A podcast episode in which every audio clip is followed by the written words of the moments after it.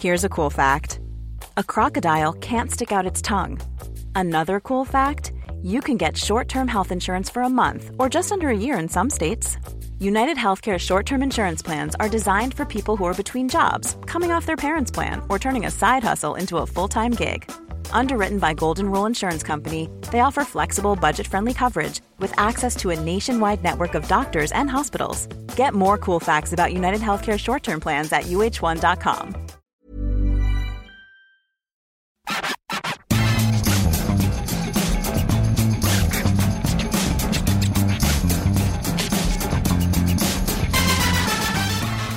Salut à tous, je suis Maxime Dupuis et bienvenue dans l'EFC Stream Team. Et cette semaine, je retrouve mon vieux compère, Martin Mosnier. Ce bon vieux compère qui vient de me rappeler que dans un an et demi, il passerait une barre fatidique Mm. dans l'histoire de sa vie, mais qui est toujours aussi fringant. 40, voilà, 40 ans dans un an et demi, Maxime, et j'y pense déjà, et ça me fait déjà bien chier, pour être tout à Ah fait bah, honnête. ça me rassure que tu dises ça, parce que moi, ça m'a bien fait chier. Mhm. Et en plus. Oui, mais la différence entre toi et, toi et moi, c'est que toi, tu l'es fait. Donc Ouais. toi, t'as eu le temps de... te- Tu vois, moi, j'ai le corps d'un gars de 18 ans. On dirait que je sors du Alors, lycée. je trouve que tu tasses un petit peu, c'est ce que je veux te dire. Euh, ouais, on s'y fait, mais. Il y a, il y a après, c'est le toboggan quand même. Ah oui, bah oui. Ouais, puis toi, ouais, toi, tu l'as, toi, t'es déjà en bas du toboggan. Et là, l'arrivée du toboggan, c'est pas le grand splat, tu vois. C'est pas dans l'eau là, c'est le mur. C'est la grande faucheuse. T'as- beau te te retenir, tu vois, comme quand tu mets les mains sur un toboggan quand t'es petit, Mm. ça brûle un peu les mains, Ouais. tu vois. T'essayes de retenir et en fait t'es obligé de lâcher parce que ça te fait vraiment mal. Ah ouais, puis à un moment, t'as pas le choix. T'as pas le choix, mais bon, 40 ans. 30 ans pour l'OM, euh, la victoire Ouais. de l'OM aujourd'hui. Et 40 ans pour Martin dans un an et demi. euh, C'est des anniversaires qui, qui marquent. qui foutent le bourdon. Qui foutent le bourdon. Et surtout, la question qu'on se pose, c'est alors je sais pas où tu seras dans 30 ans, mais de, de savoir si dans 30 ans le football français aura gagné une autre Coupe d'Europe. Alors il y a eu le PSG évidemment en 1996, mais est-ce que le, le football français. On devrait prendre les paris, parce que je sais pas si on sera encore là dans 30 ans. Toi non Bah toi non Maxi. Bah non, si t'es encore là dans 30 ans, c'est qu'il y a un gros problème. C'est que là, là, il y, en a eu des réformes des Alors- retraites. Hein. Soit on peut pas se passer de moi. Ah ouais, mais non, mais là... Ça dit, la la seule bonne nouvelle, c'est que je serai encore vivant. C'est vrai Bon oui, dans 30 ans quand même, Maxime. Bah oui, quand même. Ouais, avec ton, ton rythme de vie d'asset, Ouais. désormais. Et mais normalement, à la retraite, normalement, ça arrive quand même. Alors, spoiler, pas beaucoup avant 30 ans quand je vois Non. les réformes des retraites. Ouais. Mais si je veux mon taux plein, faut quand même que j'aille jusqu'à, je crois, 67 moi. Ouais, bah, ouais, il te reste une grosse vingtaine d'années, quoi. Ouais, une très Donc, grosse vingtaine d'années. J'espère qu'avant ta retraite, tu auras quand même un club français champion d'Europe. Donc vainqueur de la Ligue des Champions. Mais je- j'en viens à en douter, moi, quand même. Quand même. Il y aura peut-être. Bah, non, mais si tu prends le rythme, on a fait deux finales en 30 ans après Marseille de C1. Tu remets deux finales, faut en gagner une. Et vu qu'on est incapable, qu'on est incapable de gagner, on a peut-être, on aura peut-être gagné mal, hein. plus de coupes du monde encore mal. que de Ligue des Champions. Ça ferait mal. Ouais, mais c'est pas impossible. Euh, T'as fini, Maxime, ou pas? De- Parce que tu nous as déjà bien foutu les, les boules, là. Ouais. Tu nous as Ah, foutu les. En gros, ce que tu nous as dit, c'est que le temps filait et que de toute façon, la France gagnera plus jamais de Coupe d'Europe, en tout cas dans les, dans les, dans les Ah 30 ouais, ans qui ouais, viennent. faut- faut en pro- C'est pour ça qu'il faut en profiter. Mais en tout cas, ce qui est très très bien, c'est qu'on nous dit en école de journalisme au début, il faut donner envie aux gens de continuer. Voilà, l'accroche du truc, faut vraiment, voilà, pour que les gens s'accrochent. Toi, les gens, ils sont déjà décrochés là. Là, là ils sont soit pendus au bout d'une corde, soit ils ont sauté du deuxième Ouais, étage. moi, j'ai une école de pensée. T'as une école de pensée, toi. C'est le réalisme. Ouais. Je suis un, je suis un peu un, un optimiste ascendant pessimiste. Tu vois ce que je veux dire? Moi, moi, je dirais que t'es complètement pessimiste. Ah non, ah non, non, je suis absolument pas pessimiste. Non, non, je suis réaliste. Ouais. Mais à la fin, le problème, c'est que j'ai raison. C'est ça le problème. Et c'est le, c'est la définition du réalisme. Réaliste est la personne qui a raison voilà, au Mm. bout. Ouais, c'est la personne chiante, quoi. Voilà. En fait, t'es chiant. Voilà. Euh, de quoi on va parler aujourd'hui? On va démarrer cette émission en parlant. euh, bah, vous- je sais pas si vous avez vu, mais l'équipe, t- un peu tout le monde hier a balancé Ah ouais. toute une flopée de noms sur les recrues potentielles du PSG. Et avec Maxime, on s'est amusé à un jeu. On s'est dit. Allez, s'il ne devait en rester qu'une, si Paris ne devait, ne pouvait recruter qu'un seul joueur cet été, qui choisirait-on? Maxime et moi, on n'a évidemment pas choisi le même joueur. C'est une euh, émission tournée vers l'avenir parce qu'on va aussi parler euh, de quelque chose qui devrait arriver ce week-end ou la semaine prochaine, mais on va imaginer que ce sera le week-end. On va essayer de, classer un peu le titre du PSG à venir, parce que le PSG sera champion de France, 6 points d'avance, goal average très favorable, euh, dans les titres euh, bah, du Paris Saint-Germain tout court, les titres historiques, et évidemment surtout QSI. Et la question latente de tout ça, c'est est-ce que euh, ce titre 2022-2023 ne serait pas le pire de l'histoire du PSG. Tu, m'as même dit, spoiler là aussi, peut-être un des pires de l'histoire du championnat de France. Ah bah oui, oui, assurément, au regard des moyens euh, mis en œuvre et du résultat, euh, ça fait partie des pires. oui. La presse italienne euh, s'agite et s'excite depuis 24 heures sur le futur de Tudor qui pourrait eh ben, remplacer Allegri sur le banc de la Juventus Turin. Et notre troisième question, on clôturera l'émission là-dessus. On se demandera si l'OM doit absolument s'accrocher à son entraîneur. En tout cas, Tudor, il est prêt parce qu'il fait toutes ses confs en italien. Au moins, il C'est sera vrai. pas. Déjà, c'est vrai que on reproche souvent aux joueurs euh, de pas parler, de pas faire l'effort. Alors lui, il fait pas l'effort et il s'en fout, mais en même temps, personne va aller lui dire vu le gabarit du mec. Ouais, non, moi, j'oserais pas en tout cas. Voilà.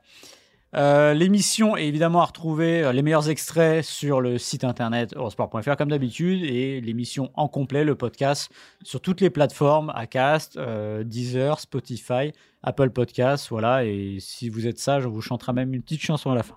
Ah, tu veux chanter une petite chanson à la fin Ah, je sais pas pourquoi j'ai quelque chose dans la tête, j'ai la, la musique dans la tête. Bah, il faut, envie de chanter, il faut ouais. que tu t'exprimes. Tu t'exprimeras à la fin de cette émission. Allez, on va démarrer cette émission en imaginant euh, la recrue idéale du Paris Saint-Germain. Voilà déjà plusieurs semaines euh, bah, que les euh, noms commencent à éclore dans la presse. Euh, L'équipe en a balancé pas mal hein, euh, ce vendredi. Qui recrutera le Paris Saint-Germain Alors, il y a toute une flopée de noms. Là, on parle des joueurs et pas euh, des entraîneurs. Et avec Maxime, on s'est amusé à faire un jeu. Euh, S'il ne devait y avoir qu'une seule recrue pour le PSG, voilà, euh, cet été, si Paris ne pouvait recruter qu'un seul homme, qui serait-il notre recrue idéale pour le PSG cet été? Maxime, je te laisse démarrer. J'ai envie de te laisser démarrer pour le coup parce que je voulais rebondir sur la tienne. Ok, d'accord, d'accord. voilà. Très bien. Ok, ok, Petite ok. astuce. Ok, ok. Alors je vais te lancer. Vas-y, lance-moi. Martin, si le PSG ne devait recruter qu'un homme euh, cet été, lequel de ces hommes devrait-il recruter? Euh, bah, moi, j'ai choisi Bernardo Silva de Manchester City.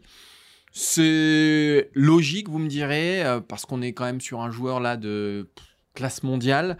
Euh, il faut bien comprendre que Paris va se séparer de Lionel Messi cet été, et peut-être même de Neymar, peut-être aussi de Marco Verratti, et donc on va avoir un manque de créativité au milieu de terrain. Alors, qui est plus créatif que Bernardo Silva en Europe en ce moment? Je vois pas bien. On est sur un joueur qui a euh, fait ses gammes et qui a fait ses preuves, surtout dans ce qu'on peut considérer aujourd'hui comme le meilleur collectif du monde, euh, dans euh, l'une des meilleures équipes du monde, qui est finaliste de la Ligue des Champions. On est sur un homme qui apporte des garanties au plus haut niveau. C'est ce qui a parfois manqué dans le recrutement du, Paris Saint-Germain euh, ces dernières années. Et quand, ils ont recruté du très très lourd, bah, je pense à Neymar, Messi, Ramos, qui sont peut-être les trois recrues les plus phares euh, du Paris Saint-Germain, on est quand même sur des joueurs qui ont eu du mal à se fondre dans un collectif. Or, lui, il est déjà dans la force de l'âge, 28 ans, euh, ce qui correspond sans doute à un sommet pour un footballeur. Et il sait s'inscrire dans un collectif. Il l'a montré à Manchester, il l'avait montré aussi avec euh, Monaco. Il a une discipline. Euh, je pense que si Bernardo Silva ne réussit pas au Paris Saint-Germain, là, il faudra vraiment se poser la question que c'est, finalement, on sera sûr que c'est Paris qui corrompt les joueurs et non pas les joueurs qui viennent pour de mauvaises raisons. Parce que lui, il viendra pour de bonnes raisons. Lui, on sait qui réussit au plus haut niveau, au très très haut niveau. Euh, bref, je ne vois pas d'obstacle à sa venue, d'autant qu'il connaît Mbappé, il a joué avec, il connaît Luis Campos, il a joué avec, il connaît la Ligue 1, il a joué en Ligue 1. Franchement, je ne vois aucun obstacle à sa venue.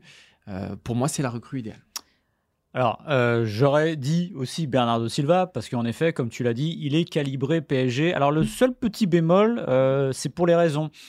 Le jour où l'information est sortie dans les colonnes de l'équipe, euh, l'article faisait quand même beaucoup référence, je trouve, à Paris. C'est-à-dire qu'en gros, euh, il est très bien Manchester City, mais il a plus de mal avec la ville, et quand même, ça revenait souvent. Donc, je pense pas que ce soit un fêtard euh, invétéré. On le saurait depuis le temps, je pense. Mais n'empêche que euh, vaut mieux venir pour le club et ce qu'il représente plutôt que se dire que c'est la ville, même si évidemment le cadre vie est important. Mais à Paris, ça peut vite déborder. Euh, donc moi, j'ai choisi un autre joueur qui, qui, au fond, a le même profil dans le calibrage. Euh, c'est Lucas Hernandez. Euh, on a appris euh, que le Paris Saint-Germain avait un accord de principe avec lui. C'est une grosse surprise. Reste à se mettre d'accord avec le Bayern, ça c'est encore autre chose.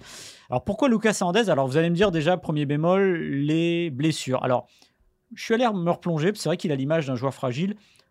Il y a la rupture des ligaments croisés, mais ça, pour le coup, ça peut arriver à tout le monde. C'est pas forcément une, une, je veux dire, une fragilité particulière. C'est aussi souvent la faute à pas de chance. Il y a eu des petits pépins, mais c'est jamais des pépins trop longs, notamment l'année d'avant, et ça ne coûtait pas tellement au Paris Saint-Germain. Alors pourquoi Lucas Bayern Munich. euh, au Bayern, au Bayern Munich, pardon.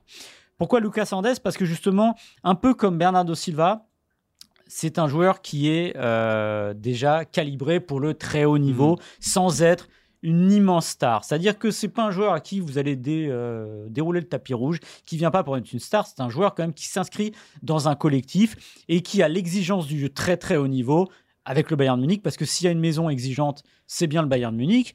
Il a l'exigence du plus haut niveau avec l'équipe de France. On rappelle qu'il est champion du monde avec les Bleus et qu'avec Didier Deschamps, généralement, si vous n'êtes pas euh, exigeant, euh, ça se passe pas très bien. Euh, il ne viendrait pas pour jouer arrière gauche, parce que là, ce serait déjà assez stupide, parce qu'il y a déjà quelqu'un qui fait le boulot, Nuno Mendes. Euh, il viendrait pour jouer axial gauche. Alors, il y a juste une chose qui m'étonne là-dedans, c'est pas que lui joue axial gauche, puisqu'il fait avec le Bayern. Et souvenez-vous du retour Bayern-PSG euh, au Parc des Princes, euh, la victoire Ah, du Bayern phénoménal. 1-0, qu'il avait été vraiment Mm. phénoménal. C'est ce qui m'étonne, c'est que déjà, d'ores et déjà, le Paris Saint-Germain a décidé qu'il jouerait en 3-5-2 l'année prochaine, sans savoir qui sera l'entraîneur. Et pour ça, je, me trouve, que le Paris Saint-Germain fait encore une fois un peu les choses à l'envers. N'empêche que avoir Lucas Hernandez dans cette défense-là, ce serait bien parce que aussi pour l'état d'esprit, il a ce côté hargneux, il a ce côté euh, bagarreur. Lui aussi est dans la force de l'âge. Euh, si vous regardez la défense euh, du Paris Saint-Germain potentiellement l'année prochaine, ce serait quoi? Ce serait Skriniar a priori qui arrive de l'Inter. Ça fait un certain temps qu'il joue pas. On verra ce que ça donnera. Ce serait Marquinhos qui a prolongé jusqu'en 2028. Et là, on a quand même des sérieux doutes sur Marquinhos euh, sur les derniers mois. Il a beau dire, faut jamais oublier que les gens oublient ce qui s'est passé avant. On n'oublie pas, mais c'est souvent ce qui se passe maintenant qui compte. Et à gauche, ce serait finalement, bah, ça, ça dit quoi? Ça dirait que Kimpembe, a priori, fait ses valises. Et euh, parce que imaginez que les deux soient en balance et qu'il y en ait un des deux qui soit remplaçant euh, toutes les semaines, ça paraît compliqué. Je trouve que là-dessus, il aurait le bon profil parce qu'il apporterait justement cette exigence et cette hargne qui manque à mes yeux à la défense du PSG, qui manque même globalement au PSG. Oui, alors pour moi, le point principal, c'est le caractère. Mm. C'est vrai que on n'imagine pas une défense coulée avec, euh, avec euh, Lucas Hernandez. Et la personnalité du caractère, ça, c'est vraiment, tu as raison.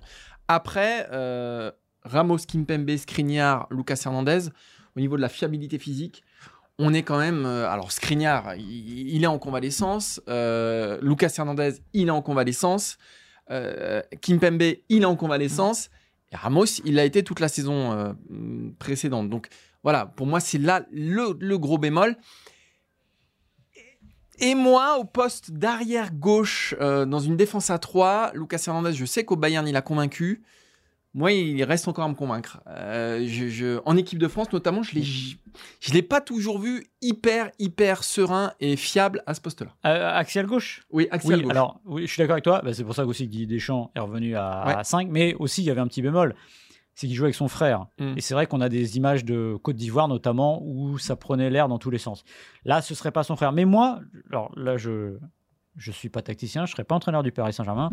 Mais moi, si je récupère Lucas Hernandez, moi, ce que je ferais, c'est que je jouerais à 4 derrière, je le mettrais arrière gauche. Parce que c'est aussi une super solution. oui, mais t'as Nuno Mendes quand même, Oui, hein, qui- mais- qui, fait une super. Enfin, qui, Ouais, voilà, qui a une vraie satisfaction. Ouais, mais moi je préfère le profil euh, Lizarazesk de Lucas Hernandez qui sait attaquer, qui sait défendre. Ce qui est un défenseur, faut pas oublier que d'abord on lui demande de défendre. Alors tu as raison, il fait une super saison euh, euh, Nuno Mendes. Si ça se passe à 3, ce sera comme ça. Comme tu l'as dit, il faudrait voir les équilibres de- d'attaque-défense euh, entre les deux. Après, la différence aussi, c'est que c'est dans le cadre du Paris Saint-Germain, dans un championnat qu'il domine globalement. Et ce serait pas exactement pareil. Mais en tout cas, moi, j'aime bien le côté caractère. Et c'est ce qui manque au Paris Saint-Germain. Et on peut parler d'autres noms. euh, Mm. Et souvent, le point commun, c'est celui-là, c'est-à-dire d'être calibré déjà. Parce que aller chercher des joueurs de clubs euh, un peu en dessous, on sait que Luis Campos aime bien ça. Ok, mais ça, c'est des recrutements pour Lille. C'est- Voir Monaco à l'époque, c'est pas forcément des recrutements pour le Paris Saint-Germain qui a besoin de d'arrêter avec le bling bling Surtout à 60 millions d'euros. quoi. Ouais, ouais, voilà, 60 millions d'euros, voilà. D'arrêter peut-être avec le bling bling, mais pas pour autant d'aller chercher aussi tout en bas, toujours vouloir surprendre tout le monde. Non, Mm. il y a des valeurs sûres. Et moi, on, on s'est décidé, Bernardo Silva, évidemment que c'est une évidence, Bernardo Silva, parce que il est, en- il a le talent individuel, mais il est ancré dans un collectif qui est aussi très exigeant. Mm, mm. Euh, alors, il y a d'autres noms. Alors, tu, tu l'as dit, on a été aussi refroidi, je pense, par les exemples Vitinea, Fabian Ruiz, Carlos Soler, qui sont dans cette gamme-là de joueurs, soit la petite pépite que, voilà, euh, que tu veux faire éclore, soit le très bon joueur, mais d'un club un peu moins, un peu moins coté. Et on a remarqué qu'au Paris Saint-Germain, ça ne passait pas. Et que de toute façon, si on voulait installer un titulaire, il fallait qu'il soit déjà rompu au très très haut niveau. C'est pour ça qu'on a parlé d'Hernandez et de, et, et- et de Bernardo Silva. Après, est-ce que ça peut marcher avec, par exemple, je prends le cas d'un Seko Fofana, qui est excellent avec Lens, qui est excellent en Ligue 1, euh, qui est pour le coup un gros gros joueur de Ligue 1. Est-ce que ça peut fonctionner du Paris Saint-Germain, euh, du côté du Paris Saint-Germain? Toi, tu as peut-être des réserves sur Seko Fofana. Euh, moi, je pense que ça peut fonctionner parce que, parce que aussi, il est avancé en âge. Mm. C'est pas un joueur de 20 ans. Euh, c'est quelqu'un qui connaît très bien la Ligue 1. C'est quelqu'un qui a fait souffrir le Paris Saint-Germain quand il, a, quand il a joué contre eux. Après, oui, il y a des doutes sur est-ce que c'est un niveau Ligue des Champions ou pas. Toi, tu as plus de doutes sur, sur Seko Fofana. Bah, j'ai pas, pas des doutes sur le joueur qui est formidable et j'ai pas des doutes sur ses qualités qu'il apporterait au PSG parce qu'en fait les milieux du Pa- Paris Saint-Germain en gros c'est quoi? C'est souvent c'est de la passe. Mm. c'est l'élimination par la passe. Lui il a cette capacité à avancer à frapper aussi. Mm. parce que les milieux de terrain du PSG euh, Vitinha la dernière fois qu'il a frappé c'était en 1973 peut-être et Verratti j'en parle pas. Donc il y a aussi besoin de ces joueurs là après j'ai toujours le petit doute de je, je le répète du calibrage. C'est à dire que euh, vaut mieux un bon joueur d'un très gros club qu'un très bon d'un club un peu moins huppé, qui n'a pas la même exigence. Évidemment que le joueur Seko Fofana est fantastique, ça, il n'y a pas, y a pas de, de doute. Il se trouve qu'il y a plein de joueurs qui sont souvent très bons, qui viennent d'un cadre un peu différent, qui n'arrivent pas au Paris Saint-Germain. Donc moi, j'ai juste ce doute là-dessus, mais c'est un doute qu'on pourrait avoir sur tout le monde, tout simplement. Après, il y a aussi le cas des, des jeunes joueurs de Ligue 1. On sait que Paris a, Mm. a raté Kamavinga, a raté Chouameni, euh, a raté euh, voilà, un, un bon nombre de joueurs français issus de la Ligue 1 qui ont brillé en Ligue 1 et qui aujourd'hui, bah, pour, pour ces deux-là, font, font les beaux jours du, du Real Madrid. Il y a aussi cette catégorie-là que le Paris Saint-Germain, dans, dans laquelle le Paris Saint-Germain pourrait aller, aller piocher. Mais vous l'aurez compris, pour nous, il vaut mieux aller taper du très très lourd, du très Oui. très gros et euh, du, du, du mec référencé. Quoi. C'est un peu comme le coach. euh, J'aurais du mal Oui, à comprendre que le Paris Saint-Germain, après euh, l'année précédente, c'était censé être l'année zéro, la fameuse année no bling bling, etc. Et Voilà. chaque année, c'est une année zéro. L'année- bah là, là, ça va être encore zéro. On en reparlera d'ailleurs dans la deuxième partie. Euh, mais je vois pas le PSG faire deux fois. On n'est jamais à l'abri de rien, mais de faire, j'allais dire la même erreur, c'est-à-dire que il tente quelque chose, ça marche pas comme ça, vaut mieux euh, tenter autre chose. Et l'erreur de l'année dernière, c'est finalement, c'est d'avoir pris un coach qui avait des promesses, mais pas forcément les références au, au très très très haut niveau, il l'avait au Mhm. niveau national, et d'aller chercher des joueurs prometteurs dans un autre cadre. Non, le PSG, là, s'il veut progresser, c'est plus des joueurs prometteurs qu'il faut.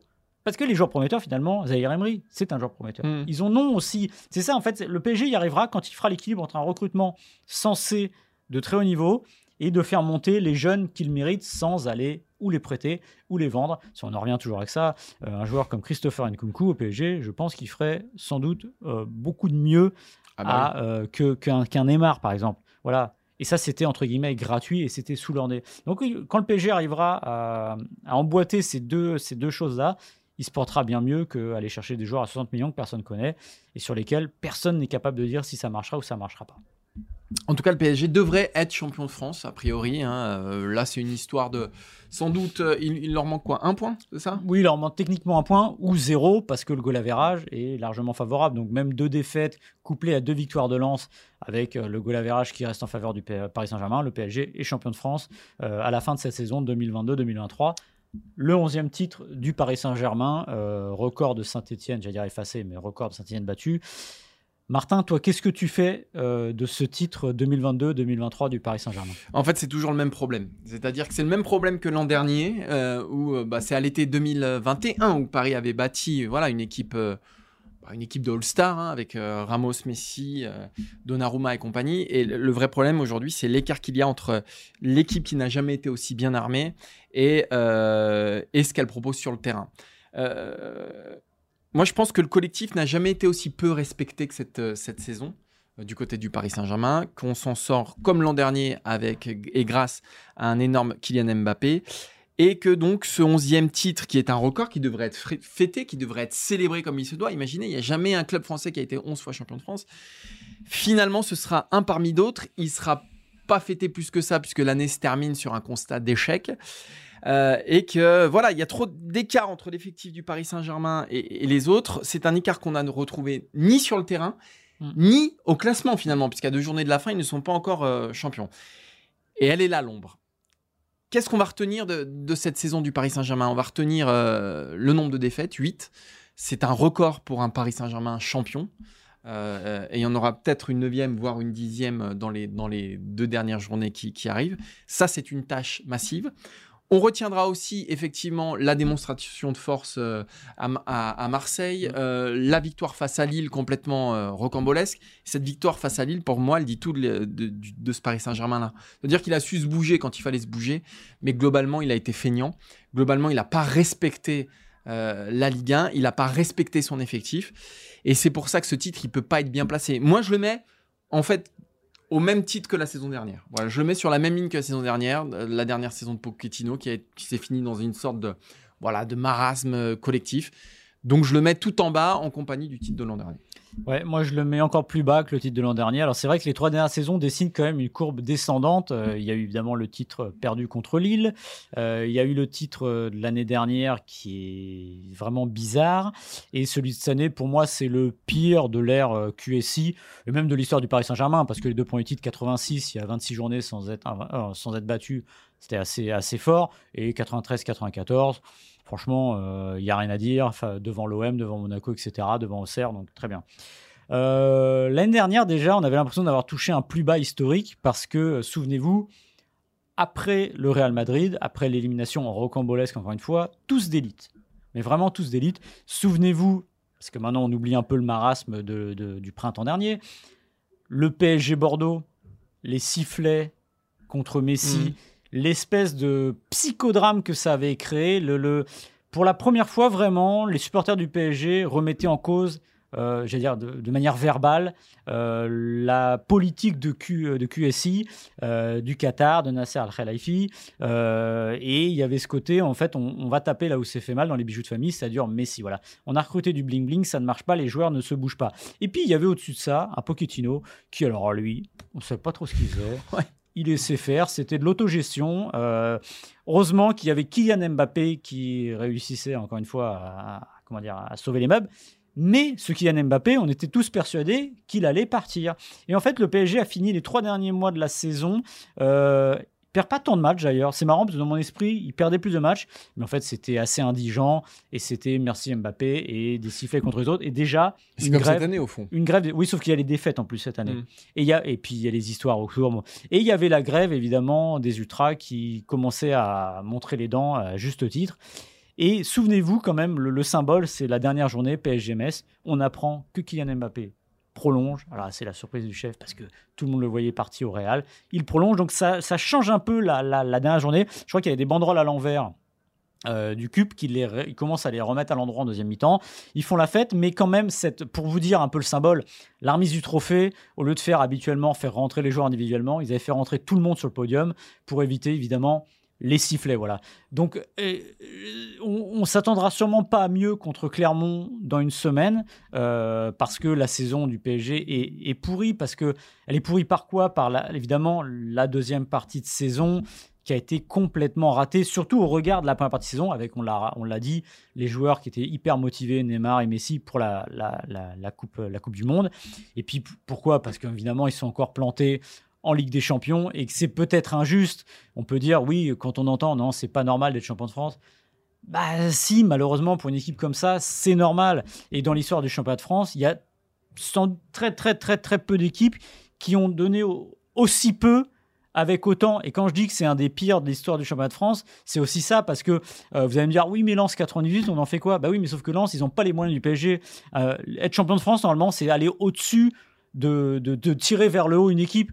Là, elle a été tirée vers le bas quasiment toute la saison et c'est triste. Et encore une fois, il y a eu aussi des histoires à côté avec Galtier, etc. Donc je ne sais pas trop ce qu'il y a à ressortir de cette saison en vraiment positif. Euh, c'est étonnant parce que finalement l'équipe du Paris Saint-Germain est la meilleure sur la phase aller, mais aussi meilleure sur la phase retour. Mm. Elle terminera sans doute avec plus de points que l'an passé, euh, son exercice, et plus de points, c'est déjà une certitude qu'en 2013 et en 2015. Et je te coupe, elle va faire la saison à la première place de la première à la dernière journée. Ouais, tout à Donc c'est un vrai trompe-l'œil. Donc, voilà, donc il y a, y y y tout plein de choses. En, en fait, euh, on peut aussi relire, parce que le début de saison était quand même excellent. Oui, oui. Euh, et, et dans notre bilan, on est obligé de tenir autant en compte euh, du, du début de saison que, que de la fin. Mais le problème, quand je disais que le collectif n'était pas respecté, c'est qu'on a une autre lecture de ce début de saison au regard de ce qui s'est passé Mm. depuis. C'est-à-dire qu'effectivement, bah, on se rend compte que ce début de saison, pourquoi il était exceptionnel? Bah, Pas parce que les joueurs étaient motivés par Ouais. euh, un esprit collectif, euh, une destination finale, tous ensemble, on y va. Non, c'est juste parce qu'il y a deux joueurs exceptionnels que sont Lionel Messi et Neymar qui voulaient voilà être prêts pour le rendez-vous majuscule de, j'allais dire, de leur saison, de leur carrière, Ouais, de leur carrière. de leur carrière, euh, et que ils sont tellement exceptionnels qu'ils ont charrié avec eux ce Paris Saint-Germain et qu'ils l'ont porté tout en haut. Et donc c'est en ça, quand on voit ce qui se passe après et que tout l'édifice s'écroule une fois que Messi est champion du monde, le pauvre Neymar, lui, il a été blessé, donc c'est en- c'est encore autre chose. Mais, euh, voilà, une fois qu'il a été champion du monde, bah, tout s'est un peu délité. Après, il y a eu effectivement la, sortie route en Ligue des Champions. Donc on est obligé d'avoir une autre lecture de ce début de saison qui est peut-être injuste aujourd'hui, mais qui témoigne aussi d'une certaine réalité. Ah oui, parce que, encore une fois, le, le- bilan statistique, comme tu dis, oui, il y a beaucoup de. Je crois qu'ils font que 3 nuls. Ouais. Je crois que c'est ça. Bah oui, c'est bien, ils gagnent tout. Mais il y a 8 défaites, et puis on peut pas. Puis il y a l'enchaînement Lyon, Ouais. Rennes, Lorient au Parc des Princes, Oui, là, il n'y a pas pas, si longtemps, Et puis, qui euh, est indigne d'une équipe euh, telle qu'elle est bâtie. puis on va rappeler quand même PSG Lens. Oui. Si Lens se retrouve pas à, à 10 après 20 minutes de jeu, je suis pas certain que le score final euh, soit dans ce sens-là. Voilà. Et Lens PSG, où Ouais. j'avais rarement vu le PSG aussi dominé Ouais. sous QSI euh, dans un match pendant 90 Ouais. minutes. Donc on peut penser quand même que euh, heureusement, bah, heureusement qu'il y avait Mbappé aussi, parce que imaginez ce PSG sans Mbappé, voilà. Et ce que tu dis, c'est très vrai sur le, regard de la première partie de saison. C'est-à-dire qu'il faut toujours prendre un peu de recul, un peu de hauteur quand on voit. Parce que c'est marrant parce qu'on on est toujours en train de dire, on fait des, on parle de l'avenir, etc. On se trompe très souvent parce qu'évidemment c'est très difficile de prédire, mais il y avait un truc qu'on avait vu venir, c'est qu'il y aurait forcément quelqu'un qui décrocherait après la Coupe du Monde. Mais Ouais. on n'avait Ah là, pas deux, imaginé que ça décrocherait autant et aussi surtout que l'avant Coupe du Monde était euh, vraiment une mise en route. Et, et on sait que le PSG va pas conserver Messi, mais tant mieux parce que quand on entend le pourquoi du comment Messi a envie de continuer en Europe au plus haut niveau, c'est qu'en gros il prépare la Copa América. Enfin, à un moment, ça va. Je veux dire, les, ça fait cher euh, la préparation de la Copa América. Alors oui, il y a 15 buts, 16 passes décisives, je crois, quelque chose comme ça. Ah oui, c'est c'est exactement le résumé de la saison du PSG. Les chiffres, quand vous les regardez de très loin, vous vous dites ah oui, c'est bien, sauf que les chiffres, ça dit pas tout. Parce que les chiffres, c'est aussi euh, la différence de budget entre le PSG et les autres, la différence de moyens. Et quand on regarde euh, euh, tout ça, on se dit que, bah oui, il y avait mieux à faire. En fait, le- la saison du PSG, ça aurait dû être une ribambelle de Marseille-PSG, ce fameux Bah oui. 3-0 au Vélodrome, où quand là, ils avaient le couteau sous Mm. la gorge, euh, le, le Paris Saint-Germain, quand vraiment on sentait que la saison pouvait basculer de l'autre côté, bah là, ils mettaient le petit coup de collier. Mais c'est cette exigence-là euh, qu'on est en droit de réclamer au, au Paris Saint-Germain. Et on l'a trop souvent oublié, cette Mm. exigence-là du côté du PSG. Il y a eu des toutes petites victoires, hein, même au Serre la semaine dernière. C'est une toute petite victoire. C'est C'est la- c'est le symbole de la Ouais. du PSG. C'est-à-dire que Mbappé, il plie l'affaire en 8 minutes. Ouais. Merci Mbappé. Et puis derrière, il n'y a plus grand-chose. Voilà. Et ça, ça résume assez bien euh, la saison du PSG avec un potentiel individuel qui est hors du commun, avec un joueur qui est hors du commun. Puis derrière, bah, on se contente de peu. Et c'est sûr que c'est une, une saison quand même difficile. Et c'est vraiment dommage, j'ai envie de dire, parce que, alors moi, j'aime bien quand il y a du suspense jusqu'au bout. Alors vous allez me dire, on a 37e journée, ils sont pas champions. Euh, Mais il n'y a jamais vraiment eu du suspense. quand le. PSG était champion euh, contre 3 euh, le, le 9-0 euh, fin mars, là moi je suis le premier à dire bon c'est stupide parce que le championnat il a aucun intérêt voilà. Mais n'empêche T'es jamais qu'au moins- content en fait. Non, je suis jamais content. si, je voudrais que ça j'aurais voulu jamais qu'il y ait là moi en fait, peu importe qui gagne, je veux juste arriver à une journée de la fin avec un point d'écart, deux points d'écart voilà. Avoir un vrai truc. C'est comme sur le Tour de France, c'est que Lance Armstrong me fatiguait à gagner tous les ans, sauf en 2003 où là je disais bravo parce que euh, les trois se tenaient en une minute pendant très longtemps. Voilà, moi j'ai envie de vibrer, je veux de l'émotion, Martin. Et l'émotion, elle passe par le suspense. Tout à fait. Mais là, on s'est élo- éloigné un peu du sujet. Ouais. C'est un petit peu éloigné du sujet. Euh, Maxime de l'émotion, il y en a à Marseille? Ah oui, toujours. Il y en a, et non pas parce qu'on fête les 30 ans de la victoire en Ligue des Champions, euh, mais aussi parce que on se questionne. On se questionne autour du futur d'Igor Tudor. a priori, il n'a aucune raison de quitter Marseille. Ça se passe bien. Euh, Pablo Longoria est très content de son entraîneur qu'il est allé chercher un peu à la surprise générale l'été dernier. C'est une réussite. Euh, mais la Juventus euh, veut en faire son nouvel entraîneur. L'Italie le drague plus que de raison. Et certains médias italiens nous disent même que bah, il ne serait pas insensible aux sirènes italiennes et qu'il pourrait retourner en Italie dès cet été. Ma question, Maxime, elle est simple. Est-ce que Marseille doit absolument s'accrocher à son entraîneur? Alors le mot que tu as dit qui est important, c'est absolument. Alors absolument non, parce qu'on ne peut pas faire n'importe quoi dans un club de football. Évidemment, si c'est de lui, faire une rallonge exceptionnelle, bah non. Mais en revanche, oui, l'OM doit s'accrocher à Igor Tudor. Alors c'est marrant parce que c'est un des coachs les plus clivants de l'OM depuis un certain temps. Alors, il y a d'autres qui étaient clivants, mais pour d'autres raisons. Mais lui, il est vraiment clivant de par sa manière d'être. Euh, on a remarqué qu'il continue à parler italien, d'ailleurs, c'est un bon signal pour la Juve.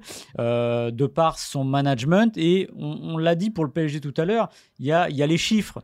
Les chiffres, ils sont excellents. L'OM peut terminer la saison avec 79 points en gagnant les deux derniers matchs. 79 points, c'est un de plus qu'en 2009-2010, l'année du titre de l'OM, euh, du dernier titre de l'OM, ou ramener à la victoire à 3 points de la saison 91-92, donc l'équipe de tapis, euh, Goethals et compagnie, qui avait été éliminé tôt en, C1, mais qui avait fait un parcours démentiel en championnat, qui avait eu 81 points. Donc imaginez quand même ce que c'est. Et je rajoute qu'il a le meilleur ratio de victoire depuis 30 ans pour un entraîneur, c'est-à-dire 57,5% de victoire. C'est mieux que Deschamps, que Guéret et tous les autres. Non, mais c'est surréaliste. Et surtout, souvenez-vous des sifflets euh, avant le début du championnat. Donc, il a réussi quand même un tour de force qui dit qu'il est quand même armé pour euh, entraîner un club comme l'OM. Je pense que lui, euh, alors peut-être que lui un peu moins que les, peu moins que l'OM, mais il y a un besoin de stabilité. Il est jamais très stable dans les clubs. Ça, se termine toujours assez vite. Mais quand même, enfin l'OM, là, elle sort quand même de, de, de, de Villas-Boas, de Sampaoli, ça se termine toujours très vite et à un moment redémarrer à zéro tout le temps, c'est pas une solution. Moi, j'ai juste un, un peut pas lui faire de gros reproches, on va dire, sur le, le, le, parcours, parce qu'évidemment, ils sont troisième, c'est moins bien que l'an passé, mais il y a Lens, voilà, Lens qui fait une saison exceptionnelle. Euh, peut-être qu'on se dira dans 2-3 ans que cette équipe-là, avec certains joueurs qui sont dans certains clubs, on se dira, ah ouais, ce qu'ils ont fait, c'est fantastique. Euh, moi, le, seul problème que j'ai avec lui et la seule doute que j'ai pour la suite, c'est évidemment le management. Euh, je trouve qu'il a gâché certains joueurs. Alors je ne mettrais pas forcément Payet parce que Payet n'avait peut-être plus le répondant pour jouer le jeu qu'il voulait développer. Et après tout, c'est lui le mettre à bord. Et c'est comme ça que ça fonctionne. En revanche, un joueur comme euh, Matteo Ganduzzi, je trouve que c'est un peu dur euh, ce qui lui a été réservé. Parce qu'en gros, pour faire simple, c'est une première partie de saison à un poste qui n'est pas le sien, où il fait le job. Et après une disparition quasiment je ne vais pas dire total, mais presque en deuxième partie de saison. Donc je trouve que là-dessus, il a mieux à faire. Et c'est sûr que le doute que j'ai, c'est sur une deuxième saison avec un entraîneur comme ça. Je pense qu'il faut un sacré renouvellement des cadres et des joueurs. Et ce qui semble être le cas. Hein. Ce qui semble être le cas, mais c'est jamais très bon non plus. Donc il y a ce doute-là. Mais en tout cas, quand même, ce serait compliqué de lui dire aujourd'hui, euh, tu la Juve te veut eh ben vas-y, on s'en fout. Non, je pense que c'est pas possible, voilà, parce que encore une fois, il faut quand même prendre le fond du travail. Il a été quand même très bien ah réussi. Euh, moi, ce que j'aime chez Igor Tudor, c'est qu'il a donné un cadre. Et que Marseille a besoin de cadre. C'est-à-dire que Marseille, on sait, c'est une ville qui déborde d'émotions, qui est souvent dans l'irrationnel. Et ça peut parfois porter le collectif. Mais je pense que euh, ce qu'il lui faut, c'est un entraîneur qui ne fait pas de sentiments. Et s'il y a bien un entraîneur qui ne fait pas de sentiments, c'est Igor Tudor. je pense que c'est le coach qu'il faut à plus qu'au club, quasiment à la ville, hmm. euh, à, cette ville-là de, Marseille. Il a un plan, il est froid, il se laisse pas parasiter par ce qui se peut se dire autour, et on sait qu'à Marseille, il s'en dit beaucoup. Euh, je trouve qu'avec son duo avec Longoria fonctionne aussi à, merveille, et qu'il faut quand même rappeler une chose, c'est que il fait cette saison-là, qui on l'a dit à travers les chiffres, et d'un certain point de vue exceptionnel, alors qu'il n'a pas une équipe ah oui. grandiose, qu'il a qu'un seul joueur de classe mondiale pas n'importe lequel, c'est vrai, Alexis Sanchez, et qu'il a su tirer, pour moi c'est son bénéfice premier, le meilleur de tout le monde. Il a su aussi pallier les gros coups de mou. Il, a, il avait une réponse à tout, tu dors pendant cette saison. Et je trouve que de ce point de vue-là, euh, il faut, il faut s'accrocher à, ce bonhomme-là. Euh, alors, on sait qu'avec ce genre d'entraîneur qui est très exigeant, qui peut être aussi parfois, euh, non pas dans le conflit, mais quand même dans un, il n'en a pas peur en tout cas. Voilà. Rentre dedans. Voilà, rentre dedans. On sait que ça peut très vite fuser, que ce ne sont pas forcément des entraîneurs bâtisseurs qui, qui créent quelque chose sur 4, 5, 6 ans. Malgré tout, un an, ça me semble trop court. et qu'il a, il, il a absolument prouvé qu'il avait euh, voilà l'étoffe, la stature, la personnalité aussi pour s'intégrer dans cette ville et dans ce club. Euh, et justement, la personnalité, le cadre, c'est souvent ce qui a manqué à, à Marseille pour, euh, pour viser plus haut. Quoi. Et euh, je pense que euh, la question qui se pose, c'est est-ce qu'un autre aurait fait mieux? Je suis pas persuadé. Est-ce qu'il lui- alors paradoxalement, parce que je pense qu'il y a des moments où Marseille pouvait faire mieux. Oui, il y a deux couacs pour moi. C'est Voilà. Annecy Ouais. et la alors, fin de la Ligue des ouais, Champions qui était mal et négociée. Des moments de, Ouais. de Ligue des Champions. Alors la Ligue des Champions, moi j'avoue que l'histoire de la C3, moi je trouve qu'ils avaient raison de faire all-in pour aller jouer la C1. voilà. Parce qu'au fond, ça aurait, ça aurait été. Imaginez que l'équipe euh, l'équipe de Marseille se qualifie pour la C3. Après le premier tour, on aurait dit que c'était quand même un échec puisqu'ils sortaient pas de la phase de poule. Donc ça, je leur en veux pas trop. Il y a des moments dans le championnat, les deux matchs face à Strasbourg notamment, où ça mène et ça doit gagner. Puis où Annecy en Coupe de France. oui, Annecy évidemment, parce que là, il y a une Coupe de France Mm. qui, qui tend les bras à, à l'Olympique de Marseille. Euh, voilà, donc. Mais encore une fois, je suis pas sûr qu'un autre aurait fait mieux. Voilà, comme tu dis, il a ce côté, il a ce côté froid. Il s'entend très bien, et ça, c'est important avec la direction. Il y a, comme on dit des fois, il n'y a pas l'épaisseur d'un papier à cigarette entre les deux. Ça, c'est important parce que quand il faut recruter, quand il faut euh, lâcher des joueurs, quand il faut parfois prendre des décisions, je suis pas sûr que tous les dirigeants seraient restés à leur place. euh, quand notamment les joueurs sont venus se plaindre un peu de lui au début de saison. C'est-à-dire que il aurait pu avoir le doute, Longoria, et ça c'est tout à son honneur, euh, est resté fidèle à, à ce qu'a fait Tudor. Donc ça c'est plutôt bien, donc ça se passe bien aussi là. Oui, c'est un vrai serait- chef. C'est un vrai. Ouais, ah oui, là pour le coup. Et on parlait tout à l'heure, c'est marrant parce que je faisais le lien avec le, le Paris Saint-Germain. Ah bah oui. Tu dors, tu dors loges. Il n'empêche que ça, je, paierais pour voir ça. tu vas dire oui, il pourrait pas faire pareil. Ouais, mais je pense qu'il s'interdirait pas d'essayer. Voilà. Mm. Et ça pourrait faire du bien parce que c'est un type qui met des coups de pied au cul. C'est une montagne physique déjà. Déjà, la Juve se rappelle de lui, le défenseur central qu'il était. C'était pas un poète. Euh, bah, il est resté un peu comme ça euh, dans le jeu et il assume toutes ses décisions. Alors encore une fois, moi je pense qu'il y a des fois, il y a, il y a eu des, des virages qui n'ont pas été bien négociés, mais je suis pas certain qu'un autre aurait tiré un meilleur bénéfice de cet effectif. Parce que tu le redis, hein, pour reprendre l'effectif, hein, si vous prenez les joueurs un par un, bah, il n'y en a pas beaucoup que vous mettez dans des très très grandes équipes. Vous allez me dire Alexis Sanchez? Oui, il faut se rappeler de ce qu'était Alexis Sanchez quand il est arrivé à l'OM cet été. Il y avait quand même des doutes. Ça ressemblait quand même aux joueurs qui euh, bon, euh, tentent un dernier coup dans un club euh, qui, peut, qui va jouer avec des champions. C'était pas la folie.